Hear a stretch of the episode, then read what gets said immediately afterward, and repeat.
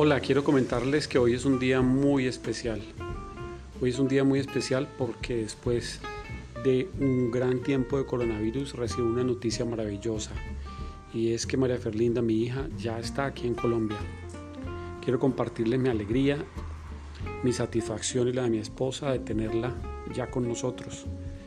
Esta es la mejor noticia que hemos recibido en el año 2020.